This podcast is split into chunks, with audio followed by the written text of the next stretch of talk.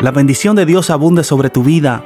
Soy el pastor Germán Padilla y escuchas palabras para crecer.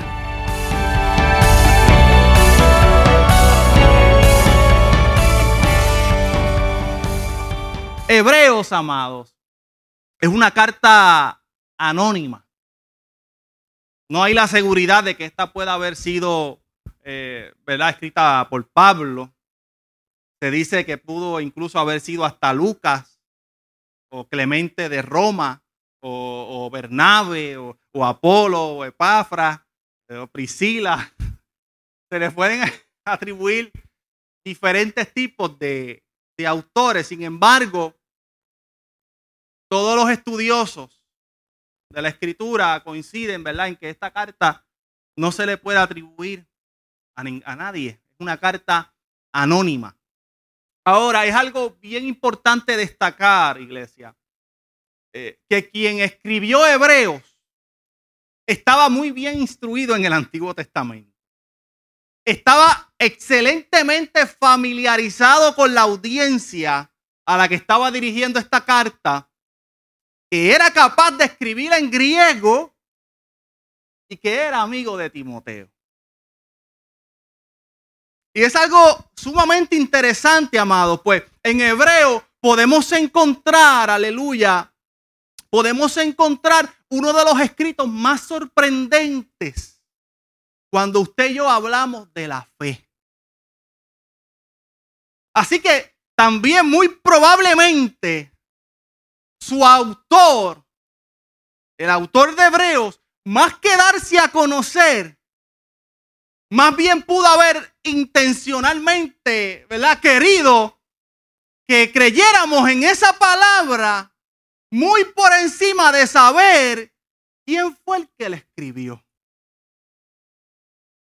O sea que Hebreo lleva consigo uno de los relatos más sorprendentes acerca de la fe no se sabe quién lo escribió. Pero esos escritos nos mueven a usted y yo, iglesia, y nos ha movido a través de más de todos estos dos mil años a creer, a creer en lo que está plasmado ahí, a creer en lo que ha acontecido. Un acto de fe, aleluya.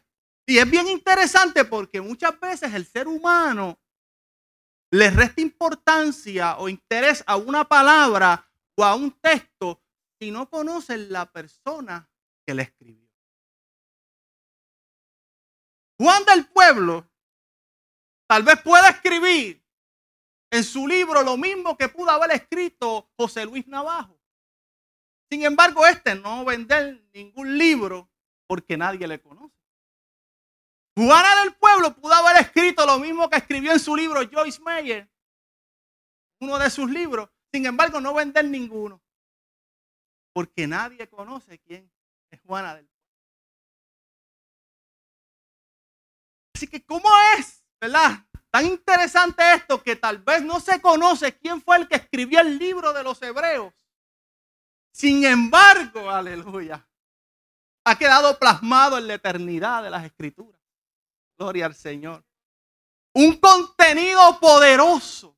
Y aunque tal vez no se conozca quién físicamente pudo haber escrito este libro de los hebreos, usted y yo sabemos, amado, que su autor intelectual es el Señor Todopoderoso. Que no solo inspiró a los hebreos, sino que también inspiró toda la Biblia. Aleluya. Dice la palabra, es pues la fe, la certeza de lo que se espera, la convicción de lo que no se ve.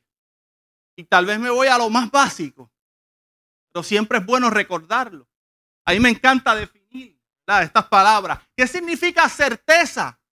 En el diccionario que usted y yo utilizamos diariamente, certeza es el conocimiento seguro y claro que se tiene de algo.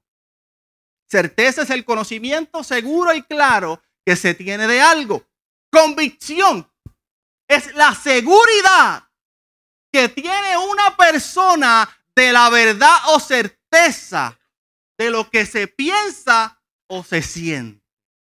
La convicción es la seguridad que tiene una persona de la verdad o certeza de lo que se piensa o se siente. O sea, certeza, conocimiento seguro, convicción, seguridad. Es pues la fe entonces el conocimiento claro y seguro de lo que usted y yo estamos esperando. Así también la seguridad de la verdad que has creído sin titubear. Aleluya. Dijo Jesús en Mateo 17:20, si tuvierais fe como un grano de mostaza, le dirías a ese monte, muévete, y él se moverá. Tu fe, amado, tu fe es aquella que te hace estar firme. Tu fe es aquella que te hace estar anclado frente a esa montaña, aleluya, que está frente a ti. Y es que a veces hemos tomado este versículo tan a lo literal, eh, sabiendo, amado, o, tal vez inconscientemente obviando el significado espiritual que lleva consigo esta palabra. Te has puesto a pensar que tal vez es tu fe la que te mueve a escalar esa montaña que está frente a ti, no importando su altura ni lo grande que pueda parecer. La fe, amado, la fe, aleluya, de aquel hombre y mujer que cree, le hace moverse hacia lo imposible. Aleluya. Y una vez tal vez arriba de la montaña, ya no se ve igual, ya no se ve tan alta, ya no estamos en el mismo lugar. A veces no es que la montaña se mueva, a veces que tú y yo nos vamos a escalar la montaña. Aleluya. Gloria al Señor.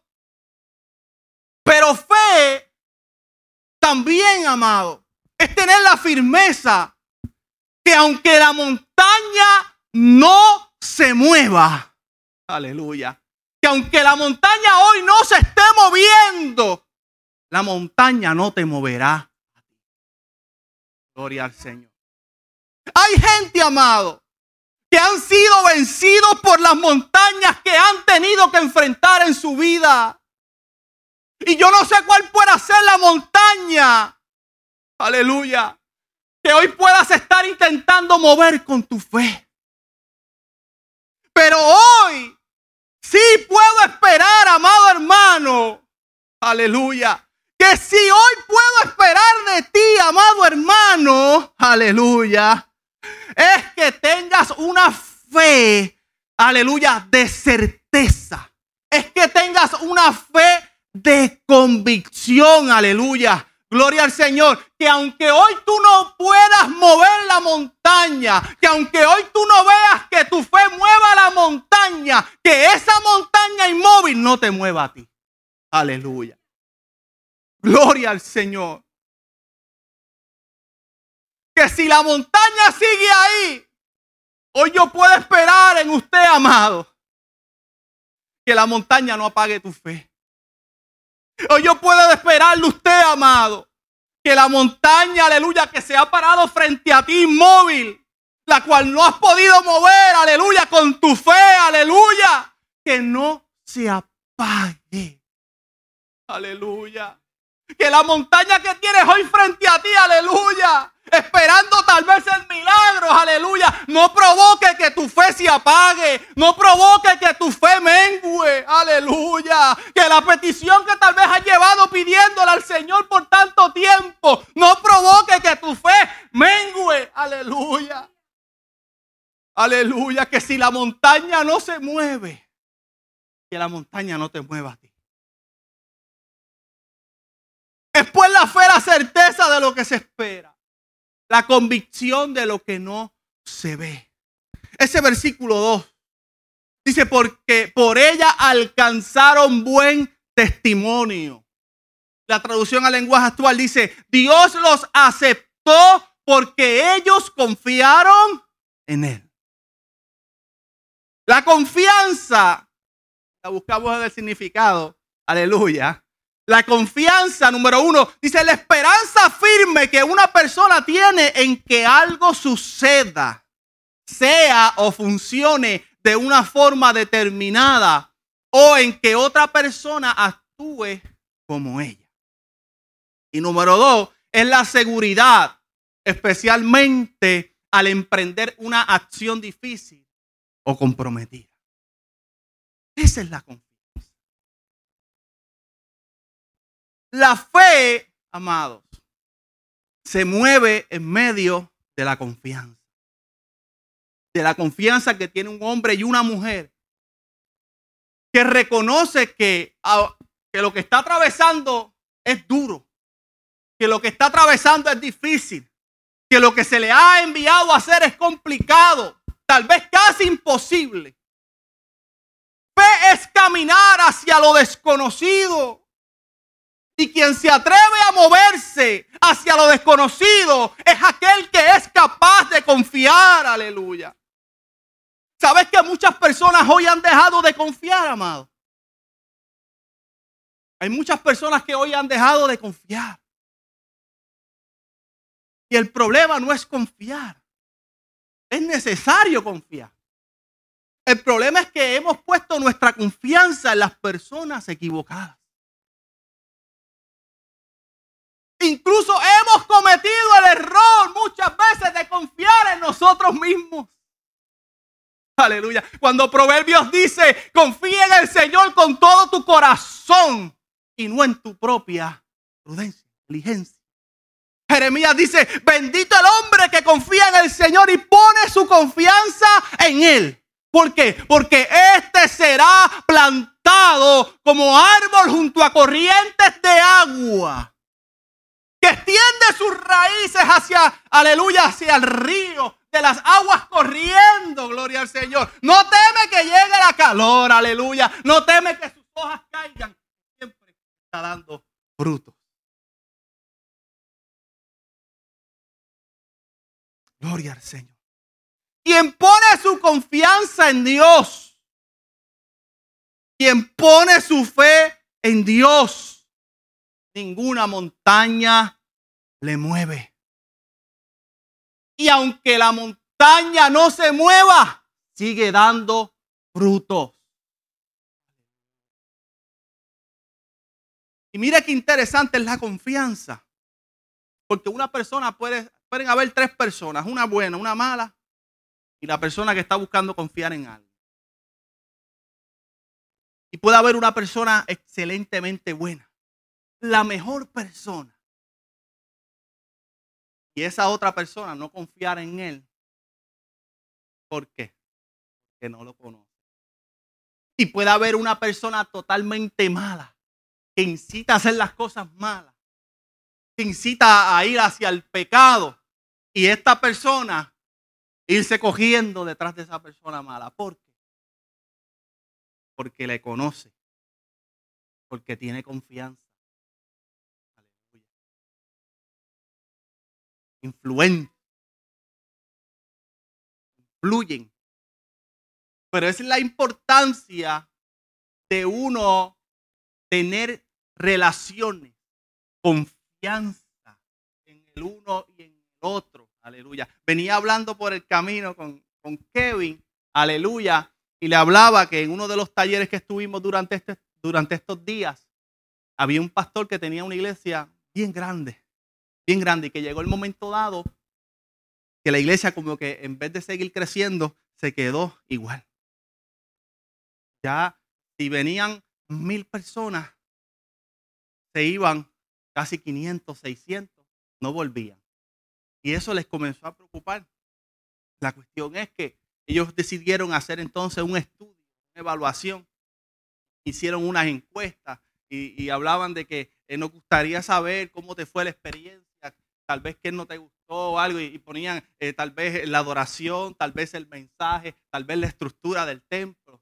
Hicieron un montón de casillas y abajo pusieron eh, la palabra otros comentarios y un cuadro. La cuestión es que en todos esos esas hojas, se dan cuenta que no había ninguna marca, que todo estaba bien en lo que era la adoración, en lo que era la predicación, en lo que era la estructura del templo, en lo que eran las facilidades. Pero en los comentarios pudieron coincidir en que la gran mayoría de todos dijeron que no habían podido crear lazos de amistad dentro de la iglesia. Aleluya. Y eso es bien interesante. Hay estudios que dicen, amado, que una persona en la iglesia, para que una persona que permanece en la iglesia por años, mínimo tiene seis amigos dentro de la iglesia. Si hay una persona en la iglesia que no tiene amigos, es muy probable que esa persona no vuelva, que vaya. Es necesario dentro del cuerpo de Cristo que hayan amigos. Y es bien interesante en este lugar porque aquí tenemos muchas personas que son familias, muchos familiares. Pero yo quiero decirte algo, amado. El hecho de que seamos familia no quiere decir que seamos amigos. Usted sabe que hay familias que no se soportan, que no se quieren ver. Yo he conocido muchas familias que no pueden estar una al lado del otro. Aleluya. Eso proverbio habla de el amigo, el buen amigo. Es como un hermano en tiempo de qué?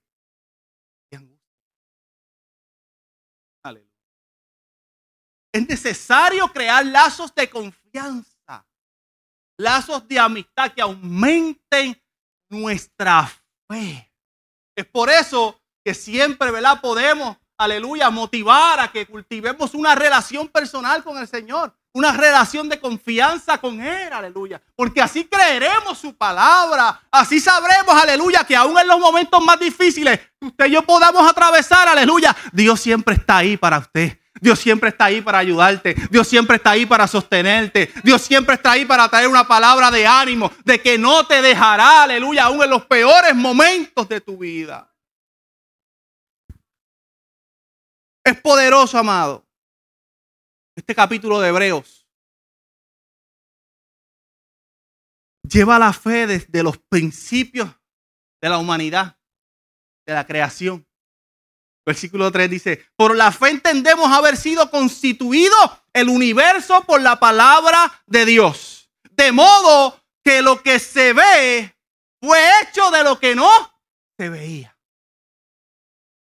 Todo lo que usted, aleluya, vemos hoy fue hecho de lo que no se ve. Aleluya. Y todavía, amado, dudamos de que Dios pueda hacer algo, de que Dios pueda obrar de lo que usted y yo ya vemos. Aleluya. Si de, si de donde no había nada, y nada el diccionario la define como la carencia absoluta de todo, Nada, nada, nada. Si de la nada Dios hizo todo, aleluya. Como dentro de lo que ya usted y yo vemos, Él no podrá obrar. Aleluya. Podemos identificar, ya estoy terminando, podemos identificar en los siguientes versículos características de un hombre y una mujer de fe. Esto lo vamos a detallar en el próximo mensaje, pero quiero dejarle estas características hoy. Cinco características de un hombre y una mujer de fe. Número uno, Abel, ofrenda. Número dos, Enoch, testimonio. Número tres, Noé, fe puesta en acción. Número cuatro, Abraham, obediencia. Número cinco, Sara creyó fiel él le había prometido descendencia. Abel ofrenda, Enoch testimonio, Noé fe puesta en acción, Abraham obediencia y Sara creyó fiel quien lo había prometido. Cinco actitudes. Interesantemente, amado, en el estudio de la numerología, número cinco significa que Gracias. Gracia divina. Y la gracia hace posible la fe. Y es por medio de la gracia que somos reconciliados a través de la cruz. Pero que esa gracia de Dios se hace presente, aleluya, desde el principio de la humanidad desde el Génesis hasta el Apocalipsis. Esa gracia se hace presente. Y Dios busca en el hombre y la mujer, aleluya, que podamos tener actitudes como estos grandes hombres y mujeres de la Biblia. Y si de por sí ya esto es poderoso, aún es más interesante que estas cinco actitudes, que estas cinco cualidades que presentaron estas personas en la Biblia, todas requerían ponerlas en práctica, en acción, antes de recibir algo. Todas requerían ponerlas en acción, en práctica, antes de recibir algo. No era dame y entonces ahora yo hago. Todas requerían ponerlas en práctica antes de recibir algo.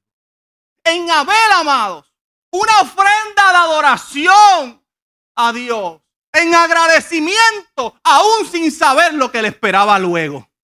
En Enoch, un testimonio intachable en vida, preparado, aleluya. Que si hoy tengo que partir, sea de la manera que sea, pueda alcanzar el cielo. Aleluya. Gloria al Señor. En Noé, una fe puesta en acción que se mueve a construir aun cuando el panorama alrededor sea contrario. Gloria al Señor. En Abraham obedecer a una salida, dejando su tierra, dejando su parentela, dejando todo atrás al lugar que Dios le iba a mostrar. Y en Sara creer que aún en lo imposible de nuestra naturaleza humana, biológica, de un cuerpo ya incapaz de producir, sea capaz por la mano poderosa de Dios de producir descendencia. Aleluya. En lo humanamente imposible, Dios es capaz de hacer en lo físicamente y espiritualmente todo lo posible. Gloria al Señor.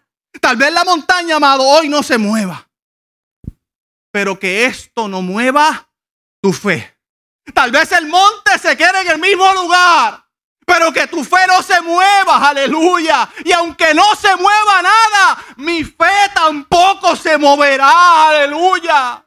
Si Dios te ha dicho confía en mí, si Dios te ha dicho yo te sostengo, si Dios te ha dicho yo estoy en control, si Dios te ha dicho aleluya, quédate quieto, quédate quieta, yo soy el que me muevo, yo soy el que hago, yo soy el que cambio, yo soy el que obra en tu matrimonio, yo soy el que obra en tu finanza. Si Dios te dijo yo estoy obrando en tu enfermedad, entonces ¿por qué tu fe tiene que moverse?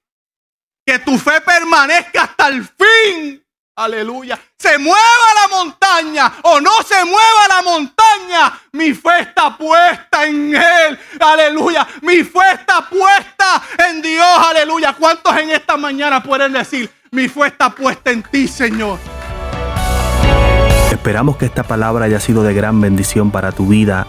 Recuerda que puedes acceder a través de nuestras plataformas en Facebook nos puedes conseguir como pastores Germán y Odalis. En Instagram y YouTube nos puedes conseguir como Pastor Germán Padilla y a través de la aplicación Encore y Spotify como Palabras para Crecer. Te invito a suscribirte y a compartirlo con tus amigos y familiares. Sabemos que será de gran bendición.